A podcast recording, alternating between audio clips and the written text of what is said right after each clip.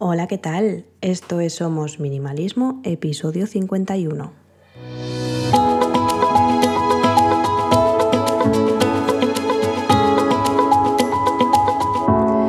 Bienvenidas una semana más. Yo soy Sarai, quien está detrás de este podcast en el que hablamos de minimalismo y todos los cambios que puede traer a nuestro día a día para tener una vida con sentido, con propósito y centrándonos en lo verdaderamente importante. Hoy quiero hablaros de cómo empezar en el minimalismo digital, en concreto con el correo electrónico, que creo que puede ser un gran agujero negro y puede ser bastante imponente a la hora de sentarnos delante de nuestro ordenador o de nuestro dispositivo electrónico a hacer una limpieza, una minimización de lo que es el, el propio correo.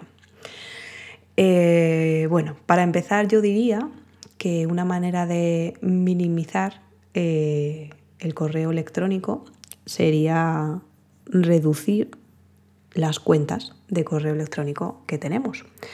Porque yo en mi caso he llegado a tener como siete cuentas de correo electrónico y con el paso de los años he ido quitándolas todas hasta quedarme con mm, una aunque serían realmente dos, porque una es la profesional y otra es la, personal. Eh, la verdad es que este paso fue algo despacito hacerlo porque, claro, tenía que cambiar las claves, si en algún sitio tenía metida la otra contraseña, tenía que cambiarlo, etcétera, etcétera. Entonces es algo que tenías que, que tuve que agendarme en, en mi bullet y diciendo, venga, pues voy a ir este día, voy a dedicarme 15 minutitos a ver qué cuentas tiene mi correo electrónico, cómo lo puedo cambiar, etcétera, etcétera, para borrar esa cuenta de correo electrónico. Una vez tenemos solo las indispensables, que puedo entender que sea una para trabajo y otra para, para tema personal, que sería perfecto. Lo suyo sería tenerlo todo en una, pero entiendo que puede ser un jaleo de narices. Vamos a dejarlo en dos. Eh, lo primero, revisar todos aquellos correos electrónicos que no hemos visto, no hemos mirado en seis meses. Si en seis meses no hemos tocado ese correo electrónico directamente a la basura. Yo soy una persona que no tiene miramientos con estas cosas. Al principio sí que iba y decía, ay, voy a mirar esto y uf, qué pereza, igual ya ha pasado lo que, la promoción que fuese o la pregunta que me hacían ya estaba respondida o vete saber qué, pues directamente con un filtro de X tiempo, todos borrados directamente. Y de ahí hacia adelante, pues ir revisando y ver cuáles se pueden borrar y cuáles no. Es un trabajo arduo, es un trabajo tortuoso, es un trabajo muy repetitivo y que al final puede sacarnos de quicio. Pero yo creo que esto es como las tiritas, que hay que quitarla del tirón para eh, evitar volver a caer en la tentación de lo mismo. Una vez hemos hecho esa limpieza de correos electrónicos, yo eh, aprovecharía el, curso de esta limpieza para ir dando de baja de todas aquellas eh, listas de correo que ya no nos interesen. Yo a día de hoy sigo dándome de baja de cuentas que me he dado de alta hace un par de meses porque directamente no me interesa el contenido o prefiero informarme por otros medios. O sea, al final lo que quiero es que el correo electrónico sea ágil, no me lleve demasiado tiempo y que pueda borrar y archivar todos los, los correos electrónicos de una manera ágil. Por tanto, voy quitando todas esas newsletters que no me interesan. ¿Que en un futuro me vuelva a interesar? Pues me vuelvo a inscribir, que tampoco pasa nada. Pero prefiero tener que hacer eso a Mm, tener el correo electrónico lleno de listas de correo, de newsletters, sin leer. Y eso es algo que a mí me da como un poco de angustia, ver que hay 12.000 mensajes en la bandeja de entrada, que he visto algún correo así, y, decir, pero es que no tienes vida para mirar todos esos correos electrónicos.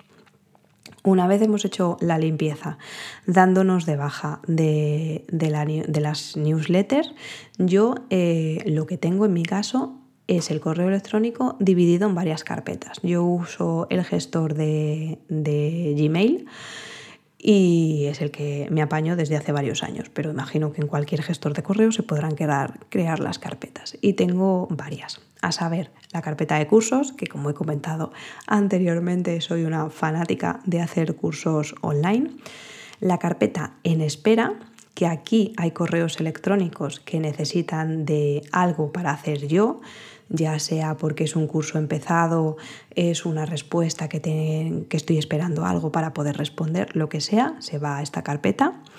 El archivo de facturas, todas las facturas que voy emitiendo y voy recibiendo van a este archivo esta carpeta, perdón.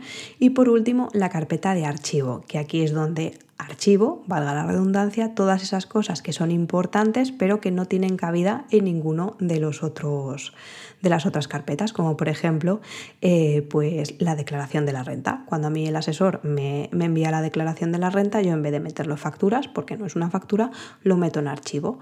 O las claves de la página web, lo que sea, pues todas esas cosas las voy metiendo en, en el archivo. De esta manera solo tengo estas cuatro, estas cuatro carpetas y son las que voy revisando. Cuando hago un curso, pues directamente lo borro. No me lo dejo ahí esperando a volver a repetirlo en un futuro. Salvo que me guste mucho, mucho, muchísimo, pero nunca jamás creo que he repetido un curso de los que, de los que he comprado. Entonces, cuando he hecho el curso, borro el correo correspondiente, las cosas que tenga y ya está. La idea es aplicar lo que he aprendido en ese curso, no tenerlo ahí para volver a repetirlo, porque con el paso del tiempo eh, la experiencia me ha dicho que no lo voy a hacer. Entonces, para evitar tener ahí acumulado, pues los voy borrando. De hecho, eh, el tener cosas en el correo electrónico consume o sea, eh, y contamina, porque todas estas cosas que tenemos en el correo electrónico están en un servidor y ese servidor necesita de electricidad, necesita ciertas condiciones para poder almacenar todos estos datos, para poder funcionar. Por tanto, todo lo que sea borrar basura digital, pues bienvenido sea para el medio ambiente también. Y, ya por último, pues yo creo que revisar el correo electrónico lo menos posible. Yo tengo para revisar el correo electrónico tengo dos, franjas al día y, y, ya está. Si alguien necesita algo urgente, nos va a poder contactar por otro medio, seguro, segurísimo. Y si no, pues puede esperar a que le contestemos en la franja horaria que hayamos escogido. Esto lo puedo hacer yo en mi caso. Eh, creo personalmente que ningún trabajo consiste solo en contestar correos electrónicos, pero puede que me equivoque, así que si en ese caso necesitáis estar constantemente pendiente del correo, mucho mejor tenerlo de una manera más minimizada, más limpia y que sea mucho más fácil eh, acceder a este tipo de correos, contestarlos, borrarlos, archivarlos, lo que haga falta.